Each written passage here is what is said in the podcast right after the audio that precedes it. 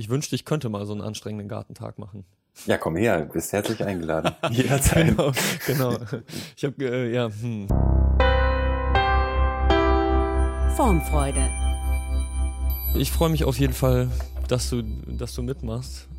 Ich mich auch, ich bin sehr gespannt. Äh, vielen Dank. Ähm, und zuallererst äh, herzlich willkommen zu Formfreude. Und äh, wie wär's, wenn du dich einfach kurz mal vorstellst? Oh. In welcher Art?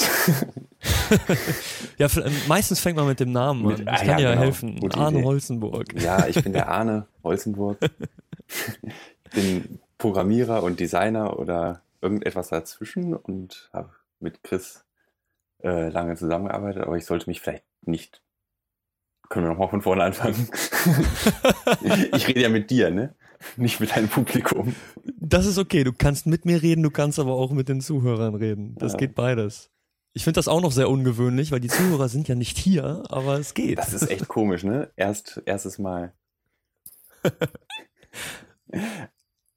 Genau, du bist Designer und Programmierer und ähm, das macht dich zu etwas ganz Besonderem, weil da gibt's nicht so wahnsinnig viele von. Also ich habe in bisher, hm, also bei mir sind es knapp 16 Jahre in der Branche des Digitalen, sage ich jetzt mal im weitesten Sinne. Bei dir ist das, glaube ich, ja, das ähnlich, vielleicht aber sogar noch ein bisschen, bisschen länger.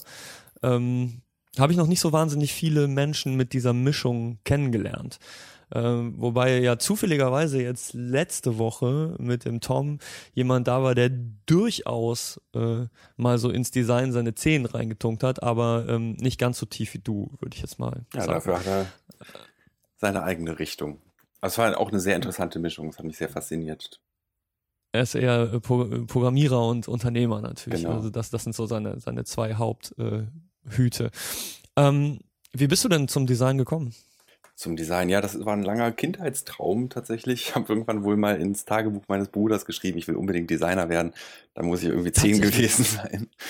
Ja, und dann äh, ging das so peu à peu äh, schleichend. Ich habe mich dann beworben äh, aus Kassel heraus, um an der KISS zu studieren in Köln. Das hat erstmal nicht funktioniert. Die nehmen nicht so gerne Schulabgänger. Dann äh, bin ich in die okay. Werbeagentur gegangen, um eine Ausbildung zum Mediengestalter zu machen, mit dir zusammen. Also nicht, du hast nicht die Ausbildung gemacht, aber da haben wir uns kennengelernt. Richtig. Ja, und dann ging das so über die Jahre hin und her. Irgendwann habe ich dann doch den Studienplatz bekommen und durfte Design studieren, kam aber selten dazu, weil ich immer programmieren musste. Ja, und letztendlich habe ich das da doch noch abgeschlossen. Und natürlich, ich meine, in der Arbeit äh, als Programmierer, in den Projekten, in denen ich so gearbeitet habe, gab es immer wieder Schnittmengen, eine ganze Menge. Hm. Und vom Herzen bin ich, glaube ich, mehr Designer fast als Programmierer, aber das Programmieren macht mir doch viel Spaß und ist ein guter Job. Ja, jetzt hast du mir fast eine Frage vorweggenommen, aber genauso müssen wir erstmal fragen, wie, wie bist du denn äh, zur Programmierung gekommen? Das hat, hat das auch schon so früh angefangen mit, mit zehn? Ich meine, ehrlich gesagt muss ich da nochmal kurz nachhaken, weil wer, wer, in was für einem Modus muss man denn sein, um mit zehn zu denken, ich will Designer werden? Ne? Also ja. hast, hast du das Gefühl, äh, also, oder weißt du noch, gab es da irgendwie einen Anlass? Nee, keine Ahnung. Ich habe nur dieses Tagebuch irgendwann auf dem Dachboden gefunden. Vielleicht war es auch zwölf. Also, ich, ich, weiß nicht, da stand kein Datum dabei. Äh, du weißt gar nicht mehr, wie du reingeschrieben hast. Du weißt jetzt nur, dass du es gefunden hast und du hast es reingeschrieben. Ja, genau. Ja? Ja. Wahnsinn, okay. Ich muss dazu sagen, mein Vater war Grafiker früher und vielleicht wollte ich einfach gerne dasselbe machen, was er gemacht hat oder so. Okay. Wobei ich jetzt nicht äh, ja, kein Grafiker geworden bin. Ich äh, bin sogar ziemlich schlecht in äh, manuellen Dingen wie Zeichnen. Du, schlecht? Okay. Ja, relativ, ne? Also ich kenne jedenfalls viele Designer, die können das schöner, schneller. Sch Schönerweise kann man heutzutage Designer sein, ohne das zu können. Ja, das ist ähm, wenn, wenn das notwendig wäre, wäre ich auch niemals Designer geworden. Ähm, deswegen auf der Skala, wo du schlecht bist, da bin ich definitiv noch ein bisschen tiefer. Ähm, aber das ist ja nicht notwendig. Das Digitale hat uns äh, Flügel gegeben, könnte ja, man es so nennen. Auf jeden Fall. Auch durchaus, um mal was Grafisches zu machen, obwohl natürlich, äh, sowohl bei dir als auch bei mir, die Designaufgaben weitaus früher anfangen und weitaus später enden als einfach nur in der Grafik. Auf jeden Fall. Ähm, okay, so, wie, wie kamst du zur Entwicklung? Ja, auch schon früh hast du gesagt. Auch als Zufall. Mein erster Job war irgendwie bei einem Steuerberater ähm, als EDV. Äh, Aushilfe, ne? Windows-Computer installieren und so weiter. Und irgendwann sollte ich den. Druckt nicht. Du, ja, genau, druckt nicht. Windows 95 installieren oder so. äh, irgendwann habe ich dem seine Webseite gemacht. Vorher habe ich, ja, in den Zeiten, in denen wir so angefangen haben zu chatten und so, da fand ich schon immer faszinierend und habe halt mit äh, Webseiten und sowas angefangen. Und dann auch in der Schule mit Freunden äh, QBasic-Spiele programmiert und so.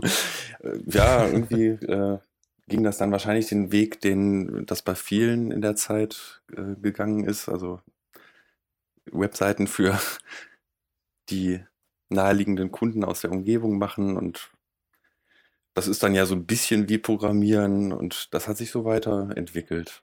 Da gab es hm. keine klare Linie. Auf jeden Fall bin ich Autodidakt. Habe kein ja. Informatikstudium Was? und so, ähnlich wie dein letzter Gast. Was war denn die erste Programmiersprache, die du ernsthaft gelernt hast? Oder angewendet hast, sage ich mal? Programmiersprache, also außer HTML, CSS und JavaScript war die erste, ne, C++ war das in der Schule. Okay, JavaScript kann man auch schon dazu zählen, glaube ich. Also, aber HTML, CSS, CSS. Ja, JavaScript war zu der Zeit ja auch noch gar nicht so äh, aktuell. Hm. Das hat sich ja auf äh, lustige Hin- und Her-Fahranimationen im Browser beschränkt. Ja. Ähm, ich, ich meine, du hast damals eine, auch eine Community entwickelt für, für an deiner Schule. Ja, oder? genau. Freunde im Netz hieß das, äh, haben ganz klein angefangen und ja. da war ich äh, auch mehr äh, Gestalter eigentlich als Programmierer, habe dann da das Frontend gemacht und so. Ja, lange vor Facebook auf jeden Fall. Ganz lokal ursprünglich. Und das hat sich dann aber doch auch etwas weiterentwickelt. Hatten dann irgendwann 2.000, 3.000 Mitglieder immerhin. War für die Zeit dann doch eine, und vor allem für unsere Situation äh, als Schüler, irgendwie kurz vorm Abi, äh, eine interessante Situation. Die ganze Schule war angemeldet und äh, dann ging es so etwas über die Grenzen hinaus auch. War eine schöne, spannende Erfahrung, ja. Das wird so um die, auch um die Jahrtausendwende gewesen sein? Ja, schätze ich mal. Ja, also zu der Zeit gab es auf jeden Fall noch nicht so wahnsinnig viele Plattformen, äh, in, äh, zumindest Communities in, in, in der Größenordnung. Ja. Ähm, ja, es gab schon erstaunlich. Wenn ihr bei, in Harvard quasi gewesen wärt, dann, dann äh, hätt, hättet ihr vielleicht ein blaues Logo Na bekommen. klar, auf jeden Fall. Na klar. ähm, ja, und du, du hast quasi auch schon gesagt, da hast du beide Hüte aufgehabt und eben schon gesagt, du, du bist eigentlich mehr, du fühlst dich mehr als Designer als als Programmierer. Ähm, das wird sich weiter durchgezogen haben. Ne? Du hast verschiedene Projekte gemacht, wo du immer beides ähm, beides betreut hast. Ja. Das äh, Freunde im Netz wurde irgendwann zu fit im Netz. ja, genau. Da weiß ich auch, da weiß ich auch ein bisschen was zu. Aber die Domain fin.de ist einfach großartig dafür gewesen. Die muss man einfach behalten. natürlich, natürlich. Wir haben in Köln eine sehr lebhafte äh, Domain-Trading-Szene. Die wären wahrscheinlich immer noch sehr interessiert an dieser Domain. Gut möglich, kriegen sie aber nicht. okay, hiermit das schon mal offiziell ausgeschlossen. Alles klar. Aber ähm, gab es Zeiten, wo du dich eher als Programmierer gefühlt hast, als als Designer? Ja, also rein jobtechnisch war es immer so, dass ich eher äh, Jobs als Programmierer hatte und so ein bisschen darum kämpfen musste, fast äh, auch mal ein bisschen Design machen zu dürfen. Äh, also wenn es mhm. einfach um Jobs von Endkunden geht. Mh, ja, ich, es gab oft so und gibt es auch heute noch, ist eigentlich bei jedem Job dasselbe, wenn ich als Programmierer äh, engagiert werde, ähm, fühle ich immer diesen Drang, es doch auch noch ein bisschen weiter zu gestalten oder das zu, zu verbessern, was da, was die Designer, die da vorher dran waren, äh, anders gemacht haben, als ich es jetzt gemacht hätte. also es tut manchmal ein bisschen weh, wenn man nicht der Designer sein darf. Bei dem, was man hm. programmieren mm. muss. Ja. Mm. Kann ich gut verstehen. Und ähm, das führt mich auch gleich zu einem, zu, zu einem sehr spannenden Thema aus meiner Sicht. Ähm, aber ich kann jetzt sagen, von, von, von meiner Seite der, der Gleichung, die ich ja häufiger das Designerhütchen aufhabe als die Programmierung, weil ich nicht programmieren kann. Ähm, ich finde es als Designer äh, oder ich fand es als Designer auch immer toll, wenn äh, etwas aus der Entwicklung zurückkommt und es sieht sogar noch einen Tacken besser aus als das, äh, was man sich überhaupt gedacht hat. Ja? Und äh, das ist definitiv bei, bei dir oder bei Programmierern generell, die ein bisschen was von Design verstehen, häufiger der Fall als andersrum. Ja. Ähm, aber da, da komme ich jetzt so ein bisschen drauf, weil das, äh, das klingt ja schon das ist äh, das, was wir üblicherweise in der Branche als Wasserfall bezeichnen. Also die, die typisch, der typische Projektablauf, der sich irgendwie in ja, eine erste Idee, wo auch immer sie landet, meinetwegen bei dem, beim Gründer eines Startups oder beim, beim Unternehmer oder bei entsprechenden Verantwortlichen in der Abteilung, gibt es eine Idee, dann, dann wird das konzipiert in, in entweder entweder durch Zufall, also gar nicht, oder halt in monatelanger Kleinarbeit mit, mit tausenden von Iterationen, wo, wo vielleicht beide Extreme irgendwie sehr komisch sind. Ähm, dann geht es ins sogenannte Design, was ganz oft eigentlich nur noch Grafikdesign ist. Ja. Ähm, und dann wird das Ganze irgendwie zu einem Paket geschnürt und dann geht das zu dem Entwickler, was du gerade beschrieben hast. Du bekommst etwas vom, vom Designer oder vom Grafikdesigner und dann denkst du dir da vielleicht, hm, das, das ginge vielleicht auch anders, äh, um es jetzt nicht zu sagen besser, aber irgendwie so die, dieser Wasserfall vom Konzept zu Design zur Entwicklung und ganz oft werden die Phasen dahinter vergessen, also irgendwie das äh, ja. zu betreiben und, und vielleicht zu, zu reviewen, aber so diese, diese, diese, diese Dreiertrennung. Muss ich mal gerade meine Diplomarbeit rausholen, das war nicht mein Nebenthema 1. also das Problem, das Problem jetzt spezifisch auf Webdesign gemünzt, äh, dieser traditionellen Wasser, Wasser Water, Waterfall, äh, Wasserfall-Workflows. Ja. Ähm, ja, ich meine, das ist ja ein altes Thema inzwischen. Ne? 2008 hat er, äh, irgendwie, wie hieß er, hat einer angefangen, darüber zu proklamieren, dass das ganz wichtig ist, dass man die Wände niederreißt. Und seitdem wird das diskutiert und diskutiert, aber es ändert sich so wenig. Und ich sehe das heute in jedem Projekt, dass das genau diese Trennung gibt, wie eh und je. Und es ist ein Riesenproblem. Ja. Die Designer können nicht programmieren und die Programmierer können nicht designen. Und ja. kommunizieren können sie deswegen auch nicht richtig. Da ist eine, äh, ja, nach wie vor eine Mauer. Und äh, wenn, wenn überhaupt, äh, also ich, ich glaube, dass diese Trennung daher kommt, dass da, da wir natürlich äh, Spezialisierungen entwickeln und uns versuchen in den, äh, also man hat so seine, seine Leidenschaften, aber natürlich auch das, woran man arbeitet, also meinetwegen Grafikdesign oder meinetwegen äh, äh jetzt gerade iOS Development, ja, und dann, dann muss man natürlich sehr viel Zeit damit verbringen, sich darin zu spezialisieren und besser zu werden. Und ähm, dann bleibt oft keine Zeit, ja, oder bleibt das auf der Strecke, äh, so ein bisschen sich mit den anderen Themen auseinanderzusetzen. Und jeder hat so, äh, im Prinzip werden dann auch im Management die Deliverables darauf festgelegt, also äh, wenn es so etwas gibt, aber ähm, jeder hat dann ganz bestimmte Abgaben und, und, und wenn man überhaupt das so getrennt handhabt, dann muss es in der Reihenfolge passieren, weil man, ja. man kann nun mal nicht etwas fertig entwickeln, bevor das Konzept oder das Design steht. Und dann haben wir natürlich noch das Problem, dass auf der Konzeptebene, wenn überhaupt äh, spezialisierte Leute daran sitzen, dann sind die auch spezi äh, dann, dann wiederum sehr spezialisiert ne? und, und äh, sind dann irgendwie Interaction Designer oder, oder UX Designer oder also das ist ja jetzt die, die quasi die, die neueste Schule in dieser Dreiteilung, mhm. dass man auf der Konzeptebene das Ganze weiterbringt. Aber äh, aus meiner Sicht also da, wo die Probleme herkommen, natürlich, irgendwie, man ist es gewöhnt und man, man das ganze System wird so aufgesetzt. Selbst wenn man jetzt irgendwie in Scrum-Systeme reinguckt, also oder oder oder Kanban heißt, glaube ich, eine Alternative, nur in einem, in einem Kanban-Kontext habe ich jetzt noch nicht gearbeitet, aber in Scrum-Teams habe ich schon gearbeitet. Und ganz oft sitzen da doch wieder die, die diese Rollen haben und verstehen sich nicht rollenübergreifend und ähm, kümmern sich wiederum nur um die ganz konkreten Aufgaben, die, die für sie relevant sind in der jeweiligen Situation. Und am Ende ist es zwar so ein Setup wie Scrum, aber wenn die Leute nicht insgesamt das ganze Projekt äh, so, so dieses Ownership-Gefühl haben, dann, ähm, dann wird es doch wieder ein Wasserfall. Ja, es ist ein strukturelles ja, Problem auch. Nicht? Es sind ja oft dann auch unterschiedliche ja. Unternehmen oder unterschiedliche Unternehmensteile, die das, äh, die die einzelnen Dinge übernehmen und es passiert halt nacheinander und nicht gleichzeitig, nicht irgendwie iterativ, wie es vielleicht sein sollte, sondern es, er wird erst die eine Agentur mit äh, dem Design beauftragt und anschließend gibt man das irgendeinem Entwicklerteam rüber. Ja, im schlimmsten Fall tatsächlich, also äh, quasi von einem integrierten Team über quasi Abteilungen bis hin zu dann komplett unterschiedliche Unternehmen. Ja. Und man, man gibt dann auch keine man gibt dann auch gar keine Berechtigung, jetzt dem Entwicklungshaus das irgendwie anders zu machen, ja. äh, als, als es spezifiziert wurde. Auch wenn man vielleicht in den letzten Monaten was dazugelernt hat oder das Entwicklungsteam einfach Ideen hat oder, oder sonst ja, was. Wobei, Und äh, wenn man ja? ja, kommt drauf an. Das äh, ist ja ich habe schon oft meistens das Gefühl, dass man dann als Entwickler auch noch ein paar Freiheiten hat, wenn die äh, hm. große äh, international operierende Agentur sich dann äh, auch freut, wenn es hinterher noch ein bisschen besser ist.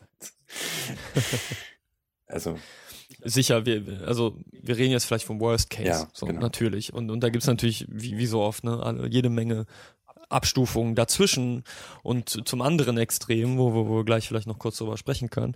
Ähm, aber nochmal auf diesen, auf diesen Wasserfallprozess, eines der größten Probleme aus meiner Sicht ähm, ist, dass von, von Konzept über Design bis zur Entwicklung wenn man diese Phasen so separat betrachtet, der ähm, die Auseinandersetzung mit dem eigentlichen Nutzer der Software oder des digitalen Produktes immer geringer wird. Ja, so und auch die die Beweglichkeit, wie viel Spielraum man hat, sich darauf einzulassen, immer geringer wird und äh, ganz besonders, wenn man wenn man dann aufhört, also entweder als Startup aufhört, wenn man Produkt Version 1 irgendwas drin hat oder halt auch in einem Unternehmen ähm, etwas implementiert hat und dann erstmal das zwölf Monate benutzt und, und im schlimmsten Fall sich überhaupt nicht mit dem auseinandersetzt, der das, der das gerade benutzt. Ähm, aber auf der Konzeptebene kann man sich noch sehr intensiv, da, da, werden, da werden Studien gemacht, da werden vielleicht sogar Tests gemacht. Äh, da wird vor allen Dingen äh, versucht, mit den Augen des Nutzers zu sehen. Und ähm, im Design nimmt das Ganze dann in der Regel schon ab, weil wir, wir haben zum Beispiel mit beim Grafikdesign ja auch durchaus mit den ästhetischen Vorstellungen des Grafikdesigners zu tun und vielleicht weniger mit denen der Zielgruppe oder der Nutzergruppe am Ende. Also so ein bisschen ähm, geht der Fokus schon hin ähm, vom, vom User weg hin zum, zum Schöpfer. Und bei der Entwicklung ist, ist glaube ich, die Gefahr noch größer, weil vielleicht gewisse Paradigmen in der Entwicklung existieren, die lieber umgesetzt werden und natürlich auch die Freiheitsgrade extrem äh, eingeschränkt sind. Ne? Haben wir ja schon gesagt, dass, dass, dass ich gar nicht mehr so viel Freiraum habe.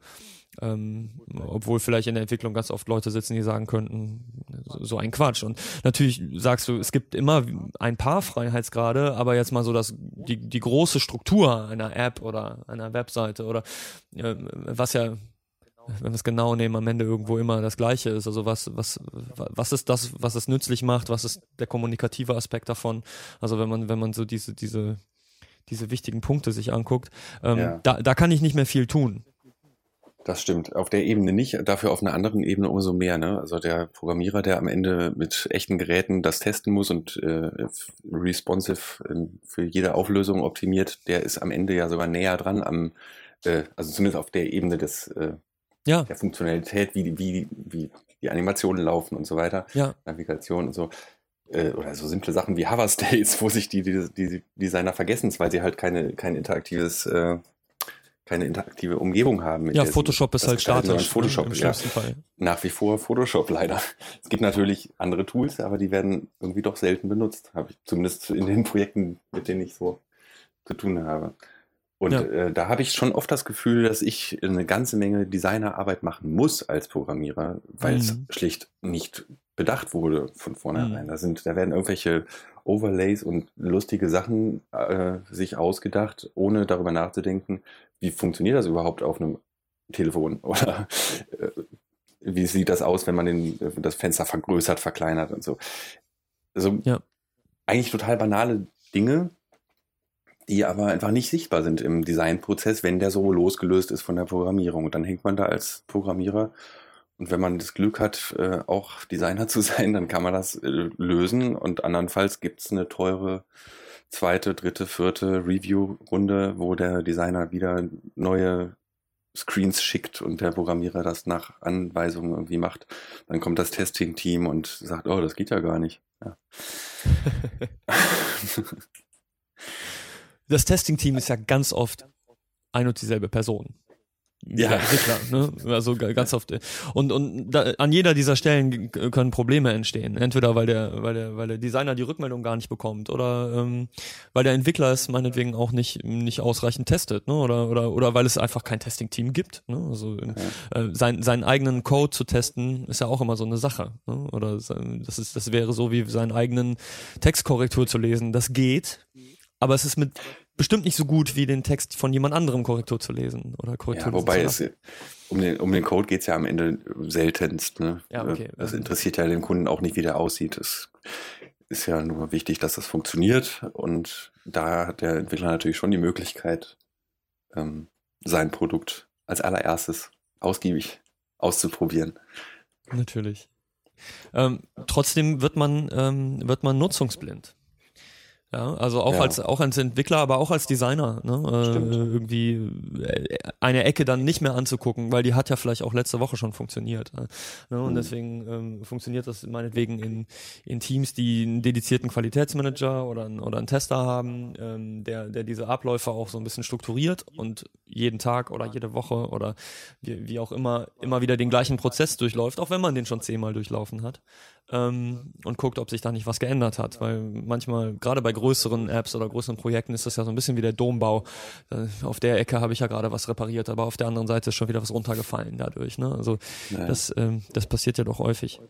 Klar. Nämlich, warum ich auf den Wasserfall auch zu sprechen komme, ist ähm, vor allen Dingen diese die Schnittstelle oder die Schnittstellen, ne? Konzept, Design, Design, Entwicklung. Und ja. äh, gerade beim, beim, bei dem Schritt Design, Entwicklung, da hast du jetzt schon einiges angesprochen, was äh, zum Beispiel Animation betrifft. Also gerade äh, seitdem es, seitdem die Entwicklung immer mehr in, in Apps geht und ich sag mal, Apps im Vergleich zu, zu, äh, zu Web Apps oder Webprojekten oder Webprodukten meinetwegen, ähm, ja, vor allen Dingen sich in ihrer ähm, in ihrer Ausgereiftheit des Designs differenzieren und vielleicht so ein bisschen das, was, was das Reale ja schon viel länger hatte, dass man sich also eine Überlegung macht, wie, wie nicht wie sieht ein Garagentor aus, sondern wie öffne ich das auch und wie schließe ich das ne? und, mhm. und was passiert währenddessen und haut mir das auf den Kopf dabei oder klemme ich mir die Finger, wenn ich dieses äh, ne, wenn ich diese äh, Box öffne oder schließe. Und all diese Sachen, die, die im Web quasi erstmal ignoriert wurden, weil wenn ich auf einen Hyperlink geklickt habe, dann wird sowieso alles, so, alles zerstört und wieder neu aufgebaut, ja, ursprünglich. Und ähm, durch, durch JavaScript und, und dann die, äh, die, die, den Wechsel in ähm, natives Client äh, Development ähm, hat man die Möglichkeit gehabt, eben diese ganzen Transitions ähm, zu definieren. Nicht nur, wie sehen sie aus, sondern was, was passiert währenddessen und wie, wie, wie animiere ich sie, ja, wie bewegt es sich und dadurch bekomme ich jede Menge Vorteile in der, in der Nutzbarkeit, weil ich zeigen kann, da kommt etwas her und da geht es wieder hin und ja. so steht es im Verhältnis zu dem Inhalt, der vorher da war. Liegt es darüber oder liegt es daneben oder liegt es darunter und alle diese räumlichen Veränderungen helfen den Menschen oder können Menschen bei der Navigation helfen, weil man kann es natürlich auch übertreiben. Aber gerade diese Punkte, interessanterweise, auf der Konzeptebene werden sie heute immer mehr äh, beachtet. Ja. Und, und äh, Tools wie meinetwegen UX-Pin oder ähm, mir fällt gerade der, der Name nicht ein, hier in OS X nativ sogar, der ähm, ähm, Interface-Animationsprogramm, was man auch Sketch in Xcode dann verwenden kann. Sketch? Hm, also Sketch ist, ist auch eine Applikation, mit der man das machen kann. Ich meine aber tatsächlich hier äh, von OS X sogar direkt mit dabei. Hier Developer Graphics, so genau, Quartz Composer. Quartz Composer, ähm, ja. Ja. Was ja tatsächlich also eine Programmiersprache in Anführungsstrichen in sich ist, ne? Und um, um irgendwie, wie, wie heißt das dann, UI-Kit zu programmieren oder App-Kit oder ich weiß nicht genau. So gehe ich zu tief hier in die Technik. Keine Ahnung. Wenn, wenn jetzt jemand sagt, was für ein Quatsch erzählt er da gerade, bitte gerne mailen. Ja? Überhaupt kein Problem. Ähm, christoph.formfreude.fm. Einfach her damit. Aber im Prinzip also auf der Konzept, auf der Konzeptebene geht, äh, kann man eine ganze Menge machen. Ähm, auf der Designebene sind ganz viele unserer Tools außer Sketch jetzt vielleicht als, als, als Ausnahme, ähm, sind, sind eben statisch. Und Designer machen sich aber vielleicht sogar Gedanken darüber, haben aber Schwierigkeiten, diese Gedanken zu kommunizieren und, und diesen Ball quasi aufrechtzuerhalten, um es dann zur Entwicklung zu geben. Und insofern geht irgendwie wahnsinnig viel Information verloren. mhm. ja, von, von, von Phase zu Phase.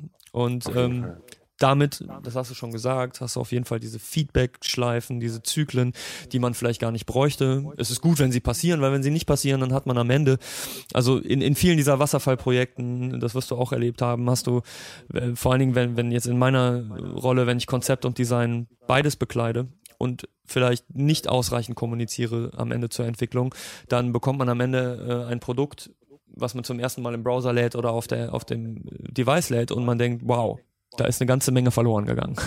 Das, mhm. das war so nicht gedacht. Ja, das passiert häufig. Also ich kriege oft ein PDF, da sind Animationen dann als äh, Randnotiz irgendwie dran geschrieben, ja, die Elemente sollen sich hier reinfahren oder so.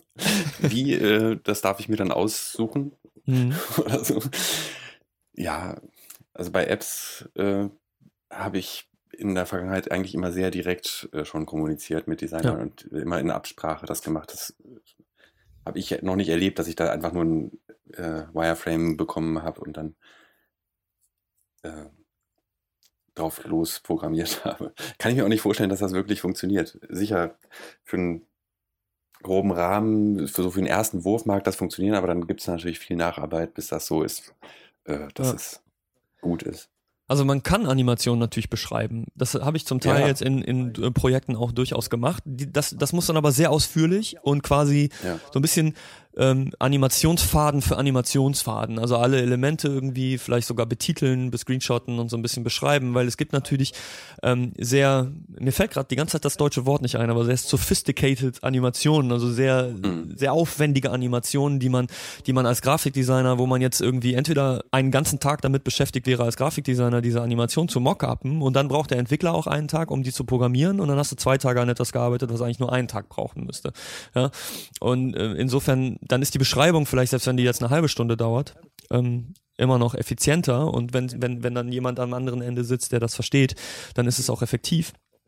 Ähm, aber es ist, ist mit Sicherheit ein Toolproblem, äh, auch ein Toolproblem. Äh, über Photoshop haben wir gesprochen, ähm, so dass ich zum Beispiel im, in, in, meinem Workflow ganz oft dazu übergegangen bin, wenn ich mit Programmierern oder auch mit Plattformen zusammen arbeite, die, die nicht mehr pixelbasiert sind, sondern wo man sowieso die meisten grafischen Elemente am Ende in Code baut, ähm, auf Keynote umzusteigen. Das war ja. vor, tja, ich glaube, vier Jahren sogar ein, ein Blogpost von Eden Spiekermann, meine ich, ähm, der Agentur um den bekannten Designer, die äh, die das mal ausprobiert haben und äh, daraufhin habe ich habe ich das in unseren äh, Projekten auch ausprobiert und ähm, Keynote ermöglicht natürlich, sage ich mal, zumindest rudimentäre und zum Teil sogar schon relativ weitgehende äh, Animationen.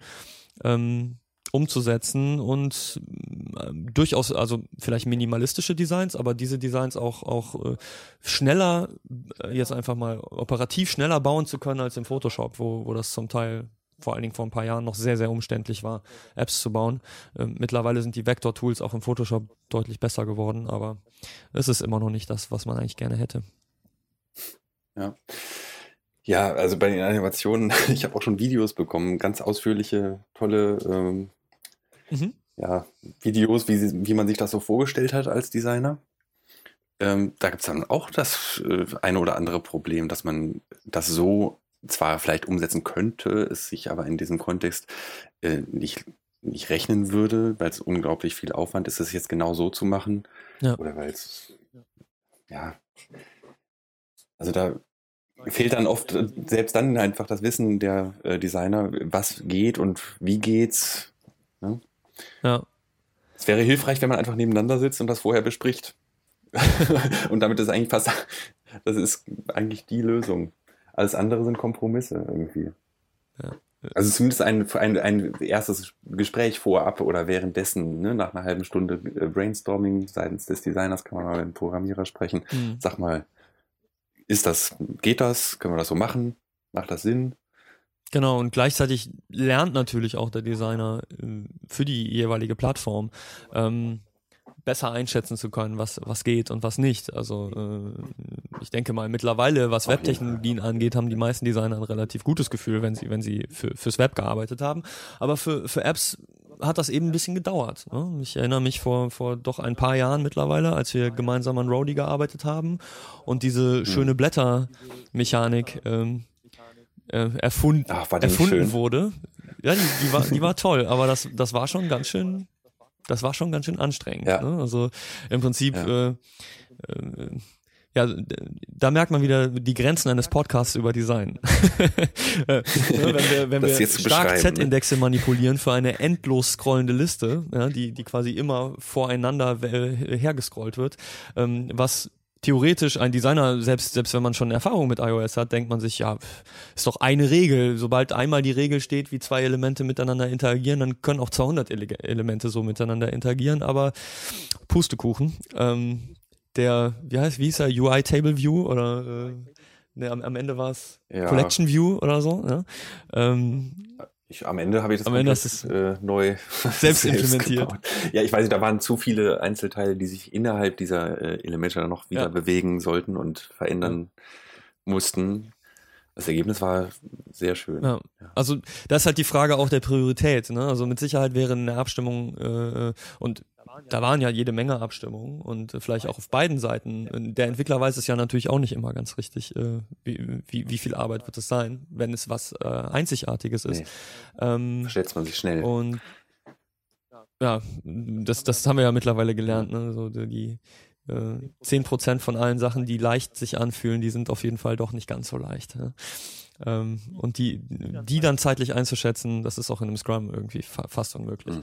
Ähm, aber am Ende, wenn man dann diese, diese Wege gemeinsam geht, dann bekommt man eben äh, sehr einzigartige Designs und be bekommt es vielleicht hin, dass ein Design nachvollziehbarer ist als vorher, insbesondere wenn es um äh, Animation geht.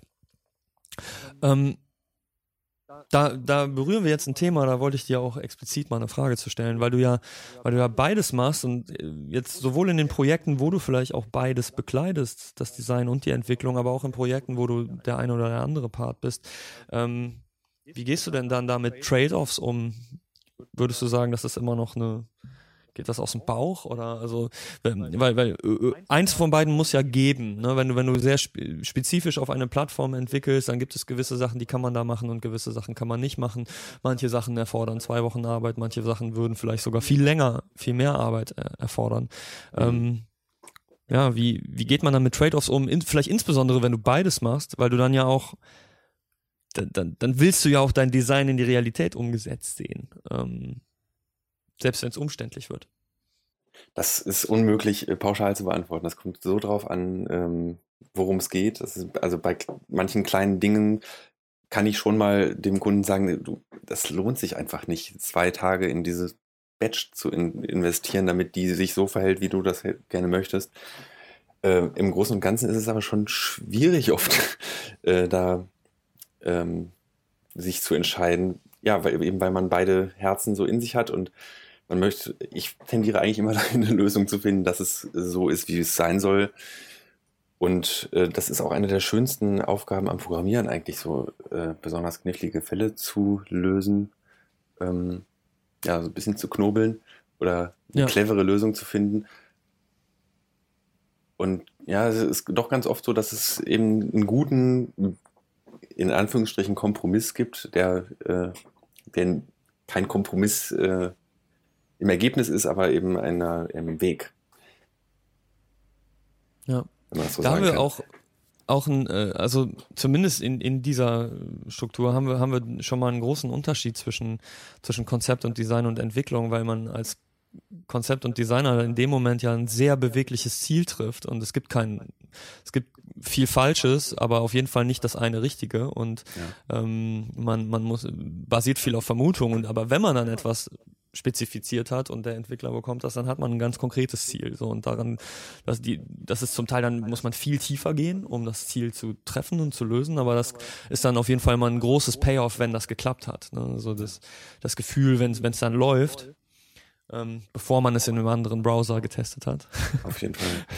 ähm, aber, aber wenn es dann läuft, ein gutes Gefühl. Ja, es ist natürlich oft einfacher, ein, anderen, ein anderes schönes Ergebnis zu erzielen, was seinen Zweck erfüllt und so weiter, ähm, ja. das vielleicht einfacher zu erreichen ist, aber genauso gut ist.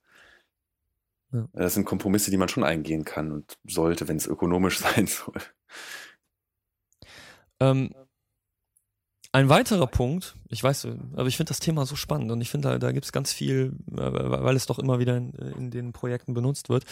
Ein weiterer Punkt äh, zwischen dieser Phase Design und Entwicklung und im Austausch davon ist, dass äh, nicht nur Information verloren geht vom Design zur Entwicklung, sondern manchmal in meiner Erfahrung auch Qualität verloren geht. Ähm, und zwar insbesondere dann, wenn man sich als Designer, äh, äh wenn es um Ästhetik geht.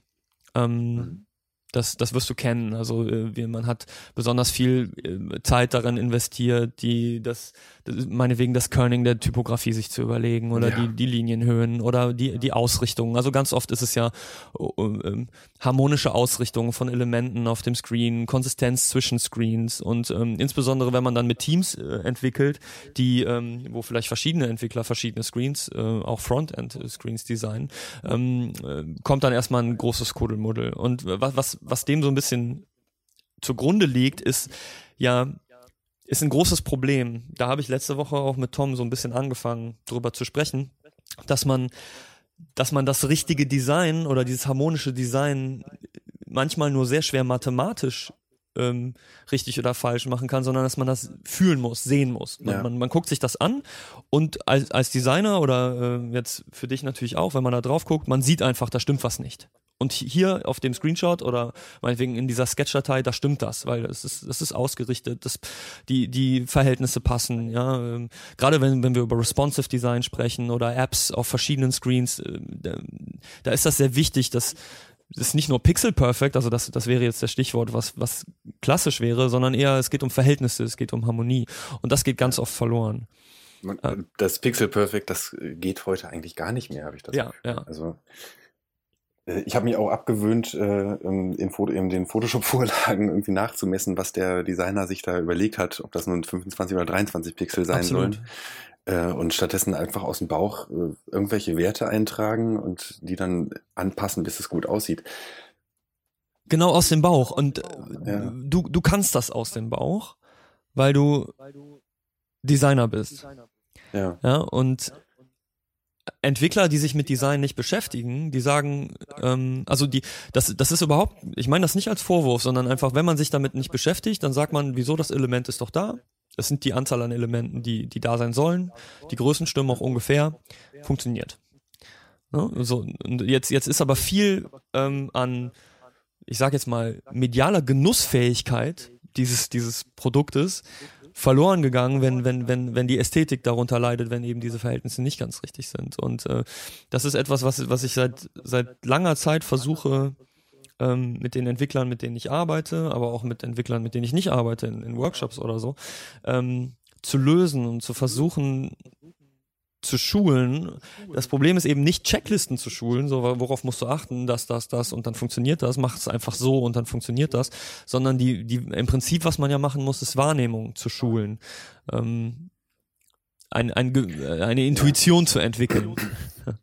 Scheint sehr schwierig zu sein. Ich habe neulich äh, neben einem Entwickler äh, gestanden, der sollte den Text in einem Button mit Bild, also links Facebook-Icon, in der Mitte mit Facebook anmelden, also ganz Standard-Button. Typisch, ja. Sollte diesen Text ausrichten, also relativ zum Icon, damit das irgendwie auf dem iPhone und auf dem iPhone 6S Plus auch gleichermaßen gut aussieht, auf voller Breite. Mhm. Und ich habe ihn dazu animiert, äh, zu, das einfach so experimentell, wie wir das machen würden, äh, auszuprobieren er hat sich nicht getraut. Er hat einfach sich immer wieder umgedreht und gesagt, ja, wie, sag mir einfach die Werte, sag einfach wie viel, ne? Ja, keine Ahnung, probier es aus. 15% links, 20% rechts, ja. den Text 80% oder so. Er hat immer wieder nachgefragt, da, ja, entweder trauen die sich das auch nicht zu oder, ja. Ja, ich, ich hab's natürlich. Also die Lösung fehlt mir da auch. also ich glaube, die Lösung ist, ähm, die, die wir schon haben, deswegen gibt es dann Designer, ist sich jahrelang damit zu beschäftigen und jahrelang schlechte Sachen zu designen und besser zu werden. ja, ja, Und, und äh, ein, ein Auge zu entwickeln. So, deswegen fängt man auch nicht als, als Meister Maler an oder so. Und gerade wenn es um Ästhetik geht, da, da ist Design halt nicht mehr nur noch Handwerk, sondern einfach auch ähm, Kunst, auch wenn das vielleicht einige nicht so sehen würden. Ja, aber es ist, es ist halt, ähm, es ist ja nicht mehr der mechanische Prozess, ich antizipiere, was der Kunde, wenn er dieses, oder der Nutzer, wenn er dieses Ding in die Hand nimmt, oder diese, dieses iPhone in der Hand hat, oder das, das Smartphone in der Hand hat, was er dann fühlt, sondern, sondern es, es ist ja ein, es ist eine Intuition, die sich, die sich bildet. Und äh, quasi was ist, was ist ansprechend optisch und wie viel brauche ich und wie muss das aussehen. Und gerade bei so einem Button, äh, da, da gibt es dann auch, da gibt es auch wieder nicht nur ein richtig oder falsch. Wir, wir, wir, wir machen jetzt zehn Einheiten zwischen Icon und Text und dann zentrieren wir Icon und Text auf den Button. Eine Möglichkeit. Ne? Und, aber man könnte es auch links ausrichten. Man könnte auch äh, mehr Abstand zwischen Icon und Text lassen, Text zentrieren und das Icon linksbündig setzen oder oder oder oder das Icon nach rechts setzen und, und, und so weiter. Oder das Icon zentriert über den Text setzen und den Button höher machen. Und das das hängt davon ab, wie man sonst damit umgeht und wie die App sonst aussieht und ob man eher ja, ähm, hat man eine App mit viel Text, dann würde man wahrscheinlich eher Linksausrichtung bevorzugen und dann würde man es in den Buttons vielleicht auch spiegeln. Außer man möchte, dass der Button wieder auffällt und dann spiegelt man es nicht. Ne? Und ja, alle diese Sachen, die, die sind unmöglich allgemein zu beantworten. Ähm, und die ganzen Mutationen, die da entstehen können, sind vielleicht Millionen von Fällen und äh, ein paar hundert oder ein paar tausend davon. Also ich weiß nicht, wie viele Buttons ich in meinem Leben schon gesetzt habe, aber es ja. sind definitiv Viele. Viele. Ja. Ähm, und, und viele davon waren wahrscheinlich schlecht und irgendwann sieht man das aber und, und, und man, man entwickelt quasi diese, diese Fähigkeit. Und ähm, ähm ein Ansatz, den ich versucht habe in, in letzter Zeit, äh, war tatsächlich äh, mit, mit einem Entwicklungsteam, mit dem ich zusammengearbeitet habe, mit denen erstmal ganz am Anfang anzufangen und über die Gestaltprinzipien zu sprechen, tatsächlich. Äh, und zwar in strukturierter ja. Form und so ein bisschen nicht nur, hier sind die Gestaltprinzipien, lest das mal, sondern ähm, die herzuleiten. Weil das ist ja das Schöne an den Gestaltprinzipien, dass sie wunderbar nachvollziehbar sind, weil sie auf der menschlichen Wahrnehmung basieren und man kann sie quasi live bauen. Ich habe einfach Keynote aufgemacht mit einer leeren Folie und habe live äh, Nähe und Entfernung und, und Gruppierung und, und Fortführung und so weiter ähm, hergestellt und so ein bisschen versucht äh, klarzumachen, wie die miteinander zusammenhängen. Ja, gute Idee, aber dafür ist ja erstmal die Voraussetzung nötig, dass der äh, Programmierer oder waren es Programmierer? Ja, ja, Entwickler. Äh, dass die auch den äh, ja, Willen oder Wunsch verspüren, äh, ein bisschen das zu verstehen oder auch ein bisschen Designer sein zu wollen. Ja. Hm, ich glaube auch, ich meine, das ist ja auch in den Köpfen, dass ein Programmierer kein Designer ist. Dabei ist das Gegenteil eigentlich wahrscheinlich der Fall. Da hast du letzte Woche auch mit Tom drüber gesprochen, dass Programmierung auch Design sein kann oder ist. Und vor allem die Denkansätze sehr, sehr ähnlich sind. Oder was? Ja. Doch, darüber habt ihr gesprochen. Absolut, ja. ja. Ich habe genau das äh, Gefühl, dass das eigentlich fast dasselbe ist. ja, am, am, am, Ende hat das ja vielleicht das gleiche Ziel. Ne? Ähm, ja, es hat das Glück. Und na, die Denkweise ist sehr ähnlich. Man muss in beiden Fällen Probleme lösen und äh, gute Wege finden für die Lösung. Logisch denken muss man auch in beiden Fällen. Ja. Ähm, also ich denke, man muss vielleicht als allererstes kommunizieren, äh, Warum, warum dass, man das überhaupt wissen muss? Dass nicht so wahnsinnig weit auseinander okay. ist und dass ein Programmierer auch immer ein bisschen mal sich als Designer fühlen soll, ruhig. Und wenn dieses Gefühl da ist, dann äh, kann man sowas wie Gestaltprinzipien sicherlich äh, auch leicht hm. lernen oder leicht her. Ja, ne, du, du, hast vollkommen recht, man lernt ja nur das, was einen interessiert und ähm, wenn man das Gefühl hat, wozu brauche ich das, dann, dann hilft das nicht. Ich glaube, das ist natürlich, dann sind wir wieder beim Thema der Bildung und das ist natürlich auch hoch individuell und dann bekommt man vielleicht manche Entwickler dadurch, dass man sagt, du, du äh, wir, wir schulen dich jetzt im Design. Äh, übrigens umgekehrt natürlich genauso. Also ich habe als Designer ja auch ja. Ähm, gemerkt, dass, dass die, das Design immer besser wird, je mehr ich die, die technische Grundlage verstehe und einfach, äh, ne, weil, weil, weil man nicht an der Plattform vorbei designt. Jetzt mal ganz, ganz abstrakt und allgemein gesprochen und ein bisschen ja. zu sehr detaillierten Sachen, wo man dann einfach sich, sich sehr viel Nerven und Zeit spart, aber auch die User Experience am Ende äh, verbessert. Äh, aber einem Entwickler kriegt man vielleicht damit, den anderen Entwickler kriegt man damit, dass man sagt, ähm, du, du sparst dir jede Menge Feedback-Schleifen. Und jeder, jeder Designer und jeder Programmierer äh, möchte weniger Schleifen brauchen, um zu einem besseren Ergebnis zu bekommen. Also das ist etwas, was niemand Ja. mag, dass, dass er seine Arbeit abgibt und am Ende zurückbekommt und, und erstmal eine Checkliste von 40 Punkten kriegt und sagt, das muss ich jetzt alles noch ändern. Wenn das ohne das geht, das wäre schön. Ne? Ähm, Und, und außerdem ist es ja vielleicht auch ganz schön, wenn man ein bisschen daran mitgewirkt hat, wie es aussieht. Also es kann ja auch motivierend sein, dass man äh, ja ein Teil von dieser, äh, von dem sichtbaren Endprodukt ist, mehr als eben nur das kleine Zahnrädchen, was das gerade umsetzt. Also die Motivationsgrundlagen äh, oder ja, Motivationsgründe können ja ganz vielfältig sein. Ja. Ähm, aber was du gerade sagtest, äh, umgekehrt ist es mindestens genauso dringend, ähm, dass Designer auch ein sehr gutes technisches Verständnis haben von der Plattform, Absolut. welche auch immer das ist. Und ähm, ja, das merke ich in jedem Projekt, dass da irgendwo, selbst wenn der Designer schon ein technisches Verständnis hat, das wäre immer noch schöner, er hätte noch ein bisschen mehr. Ja, das ist, das ist natürlich auch ein, das ist ein bewegliches Ziel. Man, man, man lernt nicht aus, vor allen Dingen, weil die technischen Plattformen sich ja auch die ganze Zeit bewegen. Ähm, das, Ja. ist, das ist ja auch das, das ist auch mit das Schöne, aber mit auch das Herausfordernde daran und warum man auch als Designer und wahrscheinlich auch als Programmierer ähm, ab und zu mal äh, gerne auch den Pinsel in die Ecke wirft oder die Tastatur und sagt, oh, ich, ich mache wieder Print. Ich will nicht mehr. Ja, also als Designer Ja. habe ich mir das schon ein paar Mal gedacht, Wenn das Ding aus der Druckerei gekommen ist und das war schön, dann bleibt das schön. das ist ähm, Ja. das ist eine tolle Sache. Ähm, äh, aber das ist natürlich auch das, das Schöne der Technologie, ähm, weil wenn, wenn man lernt, dann bleibt man ähm, agil im Kopf und man, man bleibt auch so ein bisschen bescheiden, ähm, äh, weil weil man quasi dazu lernt und äh, das ist ein schönes Gefühl, dazu zu lernen. Ja. So, da klingelt die Müllabfuhr. Ja, bei uns ist er gerade vorbeigefahren. Sehr schön. Alles, Pro Die klingeln alles aber nicht. Probleme beim Podcasten. So, und jetzt habe ich auch für dich das, was den Tom schon total verwirrt hat. Es kommt jetzt nämlich ein Sound, aber den hörst du nicht. Drei Thesen. So, du weißt aber zumindest, wie, wie er sich anhört. Ähm, äh, der war jetzt gerade. Äh, das klappt einfach nicht mit dem Professionalisieren dieses ganzen Themas. Äh, ich habe jetzt nämlich auch für dich drei Thesen, ähm, wobei ich die jetzt eigentlich nur noch zweieinhalb Thesen nennen würde, weil über eine haben wir schon ein bisschen gesprochen. Ich wiederhole Oh. sie trotzdem, äh, weil ich ja so wahnsinnig professionell bin. ähm, These 1. Schlechtes Design ist schlimmer als schlechter Code. Auf jeden Fall.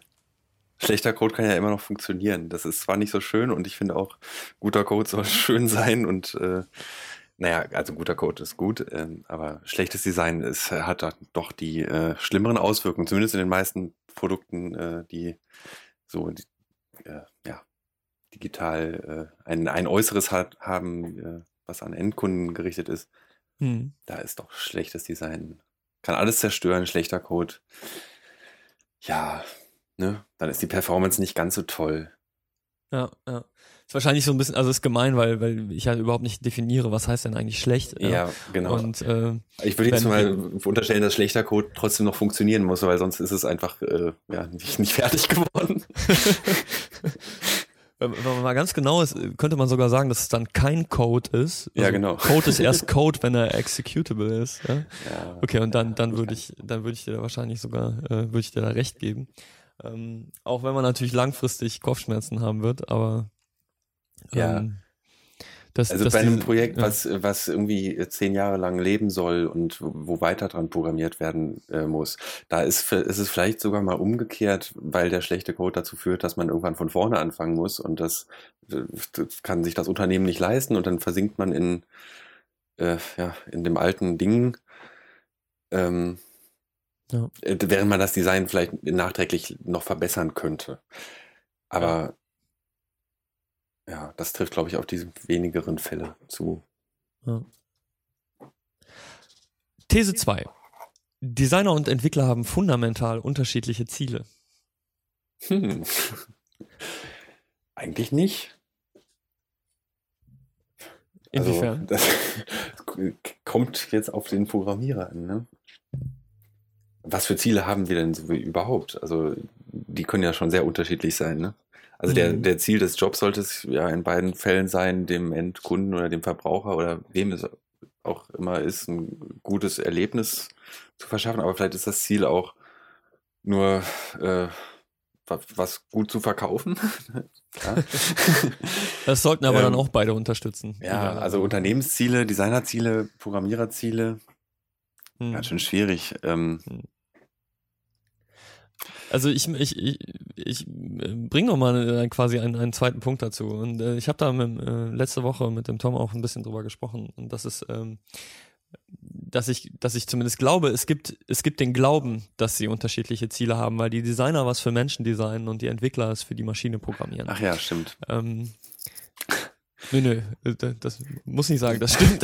nee, nee, ich meine, ich erinnere mich darüber, dass du, du mit dich, Tom genau. darüber gesprochen hast. Ähm, und ich glaube, dass diese, also ich, ich meine, dass diese, dass ich diesen Glauben spüre, dass das existiert. Und äh, es ist natürlich auch so, dass wenn ich, wenn ich in, wenn ich als Entwickler mich nicht auf die Maschine einlasse, dann, dann wird nie irgendwas funktionieren. Weil die, die Maschine natürlich sehr un, ähm, die, die, die na, jetzt fällt mir wieder das Wort nicht ein. Super ähm, unbarmherzig.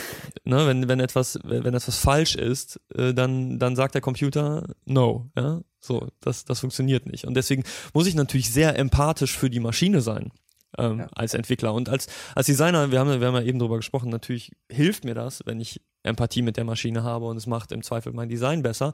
Aber ich würde behaupten, dass es viele Designer gibt, äh, die, die durchaus wenig Empathie für die Maschine haben und vielleicht trotzdem mal was, äh, also trotzdem was Gutes hinbekommen können, wenn sie nur an den User denken. Ähm, aber wenn der Entwickler keine Empathie mit der Maschine hat, dann funktioniert es gar nicht. Ganz genau. Also wenn ich für mich sprechen sollte, nur für mich, äh, würde ich sagen, äh, ich habe natürlich als Programmierer und als Designer genau das gleiche Ziel. Äh, null Unterschiede. Es mhm. geht um dasselbe Produkt und äh, das ist für mich ist es eins.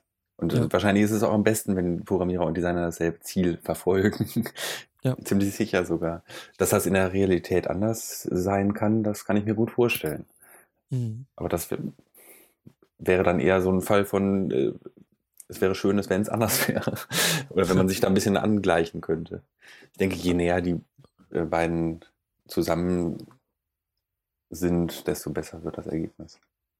Ja, da haben wir ja eben schon so ein bisschen dran berührt, wenn man wenn man in einem Scrum oder einem wie auch immer gearteten Team zusammenarbeitet und regelmäßig miteinander spricht und äh, nicht nur was gemacht wird bespricht, sondern auch warum das gemacht wird bespricht, dann bekommt man auch eine gemeinsame Perspektive. Ja. Ähm, aber es ist definitiv, es bleibt ja die Herausforderung eines Entwicklers, beide Perspektiven zu verstehen und miteinander zu vereinbaren. Ne?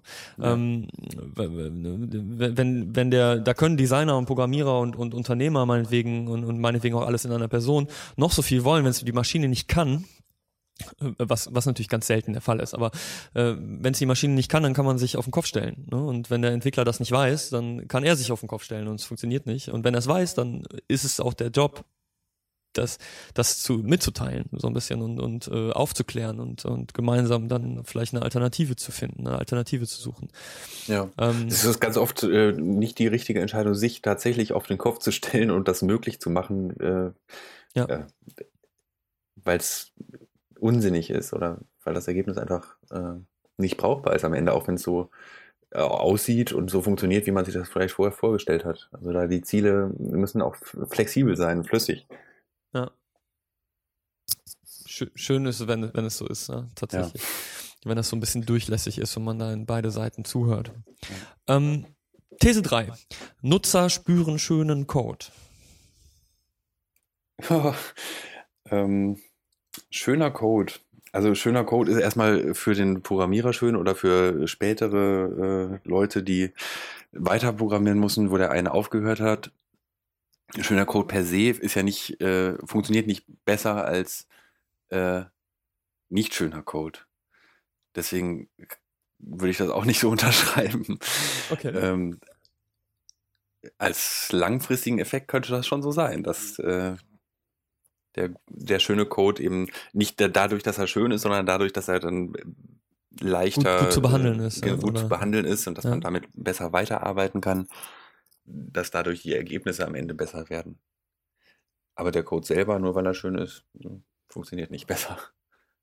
Ah, krass, weil da bin ich wirklich sehr neugierig, weil da, das tatsächlich so tief geht mein Verständnis in den Code nicht, aber es gibt ja dieses, ähm, ähm, ich glaube, Jobs und Ive haben das so ein bisschen in, ins Spiel gebracht, dass, äh, dass man auch die die Dinge mit Sorgfalt behandelt und schön macht, auch die, die der Nutzer nicht sieht. Und klar, im. Design normalerweise sieht man, äh, sieht man auch nur das Äußere. Ne? Und wenn man sich jetzt meinetwegen halt mal so den Querschnitt von einem, von einem von meinetwegen hier diesem, diesem MacBook Pro anguckt, äh, das, das sieht auch von innen ganz cool aus, ja. Und ähm, mein, mein Onkel äh, war Tischler und mein, mein Opa war auch Tischler und die, die hatten das auch so ein bisschen in ihrer Arbeit, dass auch die Rückseite von einem Regal oder die Rückseite ja. von, einer, von einer Kommode oder so äh, schön gemacht ist, weil selbst wenn man es nicht sieht, man, man weiß vielleicht, dass es da ist, wenn man es nur einmal gesehen hat. So, aber man kann immer noch sagen, das hat man mal gesehen. So, jetzt äh, Code, ähm, sieht man, sieht man im Zweifel nie. Also, ja, und also, das ist, ist, ist, das ist die Frage, ist das der fundamentale Unterschied, weil man es nie sieht? Oder würde man die Kommode, deren Rückseite schlecht designt ist oder äh, nicht sorgfältig gemacht ist, würde man das auch spüren, auch wenn man es nicht sieht und auch niemals gesehen hat? Ja, also ich könnte jetzt ein Beispiel nennen, da, bei dem es sicherlich nichts ausmacht, äh, ob der Code nun schön ist oder nicht, wenn man jetzt eine einzelne Komponente betrachtet, wie ja, bitte. Wie, wie sich irgend, sagen wir, der Button muss sich von links nach rechts verschieben. Das kann man mhm. auf unendlich viele Arten und Weisen programmieren. Ganz schön und ganz hässlich. Äh, aber der Button wird sich in jedem Fall von links nach rechts verschieben. Und wahrscheinlich mit der gleichen Framerate und äh, so weiter da wird es okay. nichts ausmachen. In einem Großen und Ganzen wieder, wenn es jetzt, äh, wenn dieser Button auf einer ganz komplexen Webseite oder in einer App ist, ja. da wird es schon was ausmachen. Ja, aber eben nicht direkt, sondern immer nur mittelbar. Hm. Schwierig. Also für mich gehört guter Code schon auch zu einem guten Produkt dazu. Und selbst wenn ich der Einzige bin, der das sieht, äh, ich gebe mir immer Mühe, dass mein Code schön und lesbar ist, aber eigentlich doch nur für mich. äh, man könnte aber behaupten wahrscheinlich, dass wenn du das für dich machst, dass sich das auch positiv auf ja. andere Aspekte irgendwie Ich glaube auch, und, wenn man sich darum kümmert, das ist eine äh, Einstellungssache, ne? Das ist so eine Attitüde. Ja. Man kümmert sich, man, man behandelt es eben mit Wohlwollen und der Code wird dann dadurch schön. Und weil mhm. man es aber so behandelt, äh, ist auch der Rest wird besser. Ähm, nur ist dann nicht der gute, der schöne Code die Ursache dafür, dass das Produkt besser ist, sondern die, ja. äh, die Fürsorge, die man da generell, äh, das, generell beide haben den gleichen, ja. beide, beides hat den gleichen Ursprung, dass ja, genau. man irgendwie sorgfältig und äh, mit, mit, mit Bedacht und mit irgendwie Leidenschaft da reingeht. Und äh, ähm, insofern könnte man sagen, dass vielleicht schöner Code ein, ein Proxy dafür ist, ob jemand äh, etwas sauber und sinnvoll gemacht hat. Ja. Ähm, zwar nicht das immer, weil äh, auch die besten Entwickler, äh, wenn es mal hart auf hart kommt, können auch mal einen ganz schön miesen Hack schmeißen und äh, das muss jetzt einfach funktionieren. Ne? Ja. Und dann weiß man, da habe ich jetzt nicht die Zeit, den längeren Weg zu gehen. Ähm, das das, das gibt's beim Design durchaus auch, diese, diese Abkürzung, ja. Ähm, aber, äh, aber wenn der Code schön ist, dann, dann, dann, dann sagt das schon einiges aus. Ja, das würde ich unterschreiben. Sehr schön. Ähm, ich habe, du hast eben äh, mal über dein Diplom gesprochen, was so äh, vor nicht allzu langer Zeit dann ja, doch äh, nach schlappen 16 Semestern nach, Ja, ich meine, äh, gut Ding will Weile haben. Ja. ja. Äh, du warst definitiv nicht untätig in der Zeit dazwischen und ähm, wir kennen das ja eigentlich vom Design. Ähm, manchmal braucht es auch die Zeit, ne? wenn man, wenn man also ich, ich finde es in meiner Arbeit, wenn ich, wenn ich in einem Projekt mal die Zeit habe, auch mal eine Woche nicht an einem Design zu arbeiten und später weiterzuarbeiten, das tut dem meistens gut. Ja. Ja, ja einfach und, und auch nicht aktiv drüber nachzudenken. Einfach mal so ein bisschen andere Sachen machen, inspirieren lassen, zur Ruhe kommen und auch das Gehirn so ein bisschen unbewusst darüber arbeiten lassen. Aber da will ich gar nicht mit dir drüber sprechen, sondern ich will über deine, über deine Diplomarbeit sprechen, weil du hast was ganz äh, Spannendes gemacht. Okay. Ähm, ja, mein Hauptthema, äh, ja. da habe ich mich äh, mit einer App für Deutsch als Zweitsprache beschäftigt, also für, für Grundschüler, die in der Schule rumsitzen, sehr untätig und äh, ja, ohne Hilfe von äh, weil sie die Lehrer nicht verstehen, weil sie ja, ihre Mitschüler nicht verstehen. Die, die, die, Lehrer haben kein Material oder keine richtige Ausbildung und ja, die sitzen dann tatsächlich da acht, naja, acht Stunden nicht, sechs Schulstunden oder so rum und kauen an ihrem Bleistift. Mhm. Ängstlich und zurückgelassen. Und naja, da war das Konzept äh, eben mit einer Tablet-App äh, ein bisschen Abhilfe zu schaffen, weil die dieses Medium ja doch ein paar schöne Möglichkeiten hat, die kein Lehrer und kein Papiermaterial leisten können. Vor allem Mhm. eben Muttersprache. Mhm. Ähm, man könnte, könnte sich 20 Bücher, äh, ja, bringt ja nichts, die können ja noch nicht lesen. Ah, ja, also das war so der, die Hauptentscheidung für dieses Medium. Ja. Und ähm, ja, ich habe so ein bisschen im familiären Umfeld habe ich diese äh, Situation, Lehrersituation, dass meine Frau ist Lehrerin, meine Eltern sind äh, Lehrer und daher kam so ein Wir bisschen die, die Inspiration. Ja, da kam die Inspiration zu dem Thema natürlich her. Ja, es ist, war sehr spannend, sich mal mit sowas ganz anderem zu beschäftigen. Für mich Mhm. äh, doch eigentlich ein total fremdes Thema. Ich habe gefühlt in den ersten sieben Wochen der Bearbeitungszeit einfach mal mein Staatsexamen, was weiß ich, Germanistik gemacht im Eigenstudium. Und Überhaupt eben- Sprachdidaktik erstmal ja, genau, wahrscheinlich. Unglaublich spannendes Thema eigentlich. Ja. So, so wie übrigens wahrscheinlich jede Didaktik Je- ein unglaublich ja. spannendes. So wie, wie eignet man sich etwas komplett Neues an? Ja. Ich, ich stand zum, vor kurzem, vor, vor einem, vor anderthalb Monaten ungefähr zum ersten Mal auf Skiern und habe das Ganze sehr, also weil ich ja jetzt doch schon über 30 bin, äh, etwas anders wahrgenommen, als wahrscheinlich, wenn ich das mit 10 gemacht hätte. Wahrscheinlich. Und, und der, der Prozess war faszinierend. Also mich, mich selber dabei zu beobachten, wie ich von einem beinbrechenden äh, Tumben Voll, Voll, Volltrottel auf so auf Dingern, die die die hinfahren, wo sie selber wollen und nicht wo ich will, äh, quasi panisch irgendwie den den Berg runter zu fliegen und äh, nach ein paar Tagen hin zu ich weiß, was ich hier tue und es es tut das, was ich will und das das ist ein tolles Gefühl.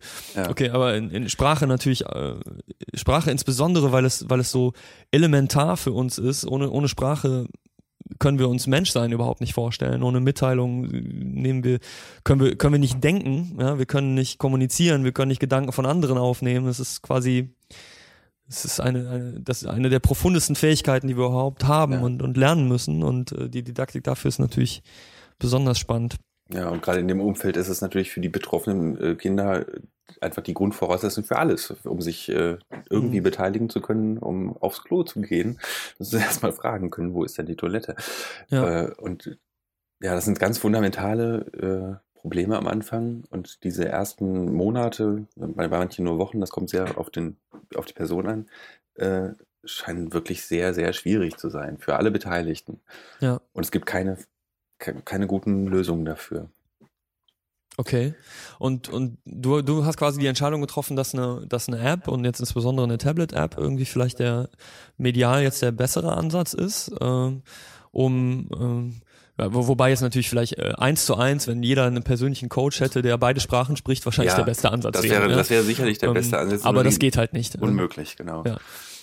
Ähm, wa- was, was bringt denn diese, was, also ich weiß, dass in der KIST, ihr geht immer sehr tief in diese Themen rein und, und Mhm. setzt euch damit auseinander, deswegen äh, frage ich gerne auch mal in die Tiefe, so was, was bringt denn dieses Medium, was, was, was zeichnet das denn aus? Im Allgemeinen. Naja, Ja, also jetzt nicht im Allgemeinen, sondern jetzt Für- in deinem diesen- spezifischen Fall, ja. für diesen spezifischen Fall ist es die individuelle, also ich kann mich au- auf den Schüler einstellen, ohne dass Mhm. ich ein Mensch bin. Also man kann ein bisschen den Lehrer ersetzen. Wenigstens Mhm. für den, für diesen Anfang. Das kann kein äh, rigides Buch oder Heft oder Ja. Spiel. Also Ähm, unterschiedlichen Wissensstand am Anfang, unterschiedliche Ja. Lerngeschwindigkeit. Äh, Genau. und Man was, äh, wie, wie läuft das denn genau ab? Ah, Entschuldige bitte, erzähl. Ähm, Ja, einmal kann man auch den Schüler einschätzen lernen mit der Zeit, so ein bisschen.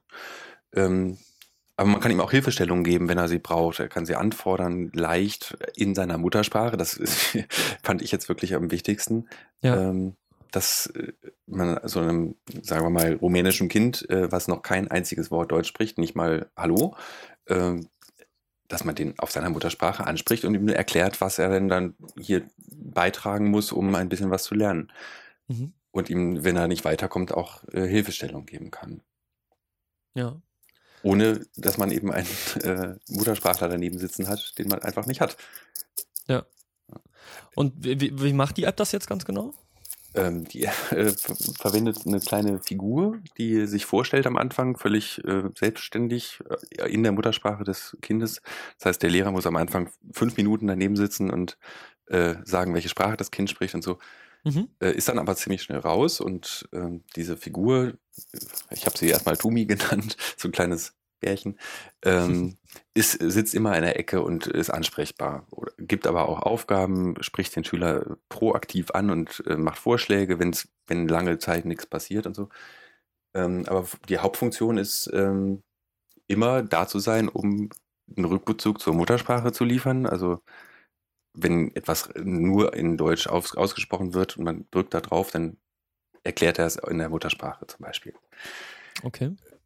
Ähm, das hat unglaublich gut funktioniert. Ich habe das, äh, ich habe einen interaktiven Prototypen gemacht, das ist äh, eigentlich fast fertig programmiert letztendlich. Das ist auch schön, wenn man als Designer programmieren kann übrigens. Oh ja, ich beneide dich sehr. Äh, und konnte das direkt testen mit vier, fünf, nee, vier Schülern, ähm, die genau in dieser Situation waren, beziehungsweise einer war so ganz am Anfang und die anderen waren so, die waren schon zwei, drei Monate da. Mhm. Ähm, die sind da total schnell drauf eingestiegen und äh, konnten das intuitiv bedienen und haben das in Anspruch genommen. Aber auch mit einem äh, mit einer Verantwortung und einem Bewusstsein dafür, dass sie da was lernen wollen. Also sie haben nicht einfach immer nur auf diese Figur geklickt und sich helfen lassen, sondern haben es erst selber versucht und wenn sie nicht weiter wussten, haben sie äh, das in Anspruch genommen. Okay. Ja. Also das, das Konzept selber funktioniert, glaube ich, recht gut. Cool. Und das ist ins, also vor allen Dingen durch diese Text-to-Speech-Fähigkeiten, ja, ja, dass man ähm, und das funktioniert mittlerweile auch mit, äh, sage ich jetzt mal, nicht den großen Weltsprachen. Nicht wirklich. Ähm, also das, das, ist schon das Hauptproblem, die äh, okay. also auf Rumänisch das klingt, das geht zwar, aber und der hat das auch verstanden, ja. ähm, aber es klingt nicht schön. Hm. Wenn man das jetzt äh, kommerzialisieren möchte, dann sollte man das doch äh, einsprechen lassen. Was auch wirklich ist, weil äh, die Inhalte doch endlich und zählbar sind. Es geht ja nicht darum, oder es ging mir nicht darum, irgendeinen Ersatz für, äh, für, für einen Regelunterricht zu schaffen, sondern ja. eine Begleitung für die ersten paar Wochen, vielleicht zwei, drei Monate.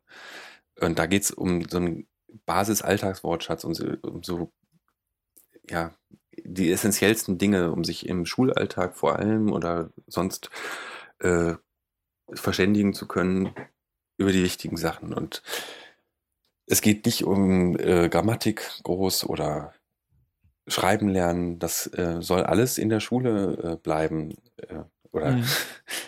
Äh, Teil des normalen Unterrichts sein. Aber das man muss halt so schnell wie möglich so. an dem Unterricht teilnehmen können. Ganz genau.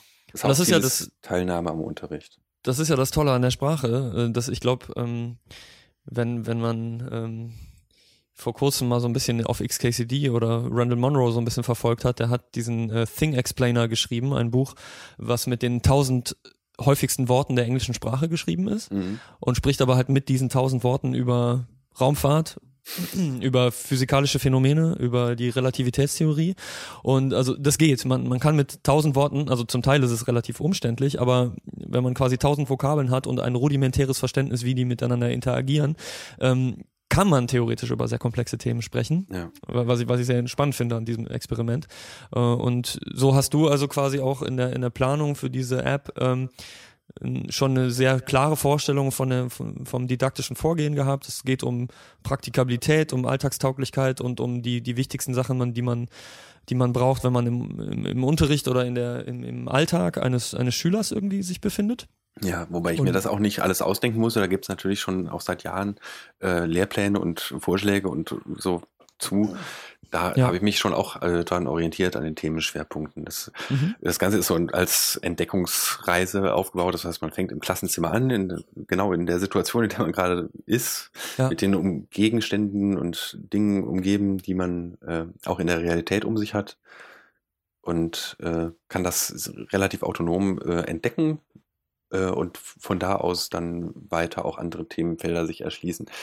Das sind so die ganz klassischen, äh, also in, der äh, in dem Feld klassischen äh, Themenfelder, ja. ne? Klassenraum, ja. äh, Schulhof, Stadt, äh, genau. Einkaufen, Essen und Trinken, ich und du, äh, mhm. so der Körper und alles Mögliche. Ja, Cool. Und das ist jetzt quasi, also Diplomprojekt. Ähm, ich habe das Gefühl, dass wir sowas gerade extrem gut gebrauchen könnten. Nicht Ja, nur als Diplomprojekt, sondern äh, im Markt oder im Bildungsmarkt, sage ich jetzt mal. Ähm, wie, Ja. wie stehen die Chancen? Ja, für genau dieses Ding habe ich das Gefühl, dass es, ich habe, ich habe so ein paar relativ innovative Ideen gehabt. Äh, die werden es wahrscheinlich nicht alle überleben in einem Kommerzialisierungsprozess. Weil sie zu Ähm, aufwendig sind oder weil sie Ja, zu oder zu sind, Experiment. Ja, Oder? Okay. Ich- kannst du, ich kannst bin du über gespannt. Ich bin in, in progressive Idee sprechen? ähm, Beispielhaft?